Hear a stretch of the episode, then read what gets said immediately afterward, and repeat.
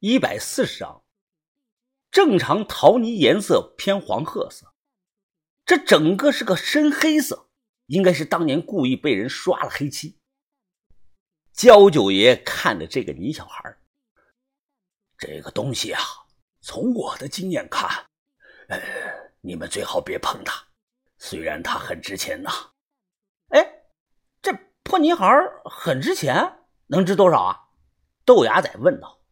焦九爷扭头看向豆芽菜，比了一个指头：“哦，一百万吧。一一百万？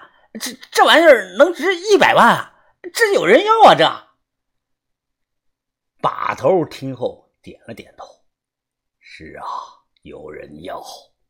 广西那边很多有钱的家族都喜欢这种东西，他们买到后。”会请有名的法师做法，把这个东西当成招财童子供在家里。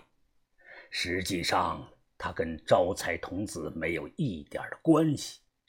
这泥里头装的是古代真正的小孩这这真小孩啊？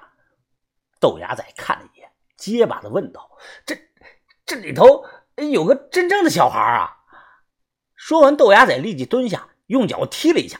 哎呀，好像还确实有点重啊！这小轩有些怕这类东西，一直拽着我的胳膊，我让他别怕。把头看了看我们，风摇娃娃也叫封门童俑，作用是替墓主看守古墓。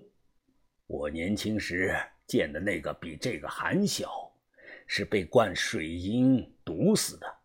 当时他们在周口挖出来都不敢让人看，连夜卖给了二道贩子，贩子又卖到了广州，从那儿就下落不明了。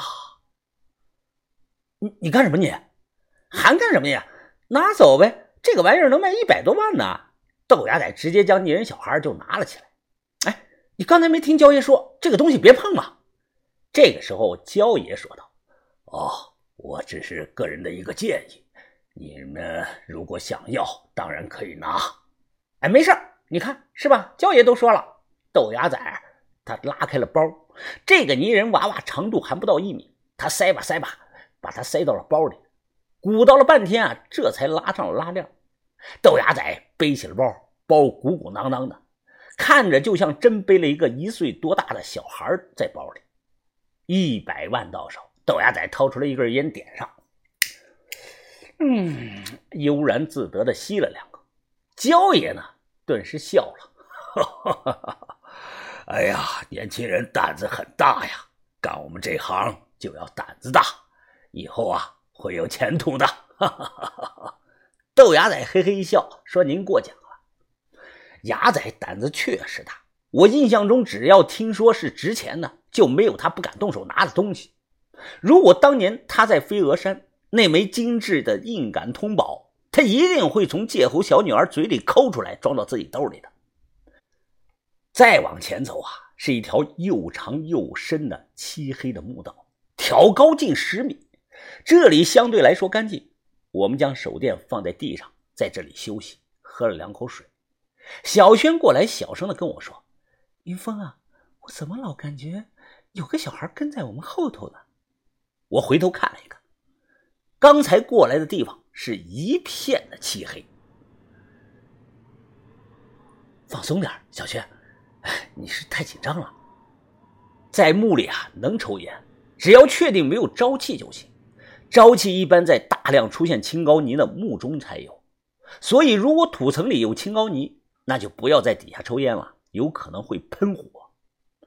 哎，杨哥，杨哥，帮人点了烟，我笑着问道：“哎，杨哥，听说你们那里一年里有半年都干的是水活啊？”“哦，是啊，我们那里相对来说土活少，水活多。去年干了三十多个水洞子，那发大财了吧？水坑出来的铜货这两年的价都飞涨啊！”他叼着烟，咧着嘴。呵呵，铜货呀，还是少见，主要是草货，长着水草的那种瓷器。发大财啊，倒是没有，一年落个四五百万吧。啊，那也行了。我这一年到头满身是土，撑死也落个小几百万。呵，这个年头啊，钱也不好挣了，有多少是多少了，总比打工强吧？我点了点头，说是这个理。这个时候啊，阿春他站了起来，我去方便一下，我陪你。于哥马上顺口说了出来：“不用，你休息吧，我就在旁边，又不走远。”豆芽仔突然站了起来：“啊，春姐，正好我也想解个小手啊，一块去吧，我帮你看着点。你没事吧？哎，牙仔，你的脸色咋这么白呀？感冒了你？我看豆芽仔说话的时候啊，脸色发白，额头微微的出汗，样子就像感冒了。啊，没事，疯子，哎。”就我这体格，能感冒吗？我去了啊！你去解手不把包放下啊？不用不用，没多沉呢，我背着就行。就这样，他俩结伴去解手了。大概过了有五六分钟，突然阿春的呼喊声从黑暗的尽头传来，于哥立即又站，跑向了那个方向就冲了过去。我们紧随其后，很快看到了两个人。阿春盯着豆芽仔。不住的轻微的喘着气，脸色很是难看。反观豆芽仔，他像没事人一样站在阿春的身旁，绷着个脸不说话。怎么了？出了什么事了？于哥着急的问道。阿春看着于哥，用颤抖的手指着豆芽仔说：“他、他、他刚才趁我解手上来对我动手动脚。”于哥皱起了眉头，转身看向豆芽仔。豆芽仔立即说：“我我没有啊。”你们别听阿春他瞎说呀，他骗人的！啊，云云芳，你还不了解我啊？我疑惑的问：“啊，春姐啊，这里头是不是有什么误会啊？”误会？你们不信任我，以为我在说谎诬陷他吗？阿春突然情绪激动了起来，他指着豆芽仔大声的说：“他刚才说想吃奶，他就是个死变态，是个疯子！他什么？你刚才？”这么说话了，我立即质问豆芽仔：“这种事阿春不可能张口胡说的。”豆芽仔现在的脸色非常的白，手电一照，他的脸就跟一张白纸一样。他大声的说：“我我我我没说呀，我我真的没说。”这个时候，焦九爷眯着眼，他走到我的面前，对着豆芽仔轻轻的说道：“年轻人啊，把你的包给我，我替你拿着。”一听说要包，豆芽仔的眼睛突然睁得老大。他脸色狰狞，呃，不给，这这是我的包，凭什么给你啊？我就不给，就不给，你要怎么地啊？把头的脸色也阴沉了下来。牙仔啊，听话，把包放地下。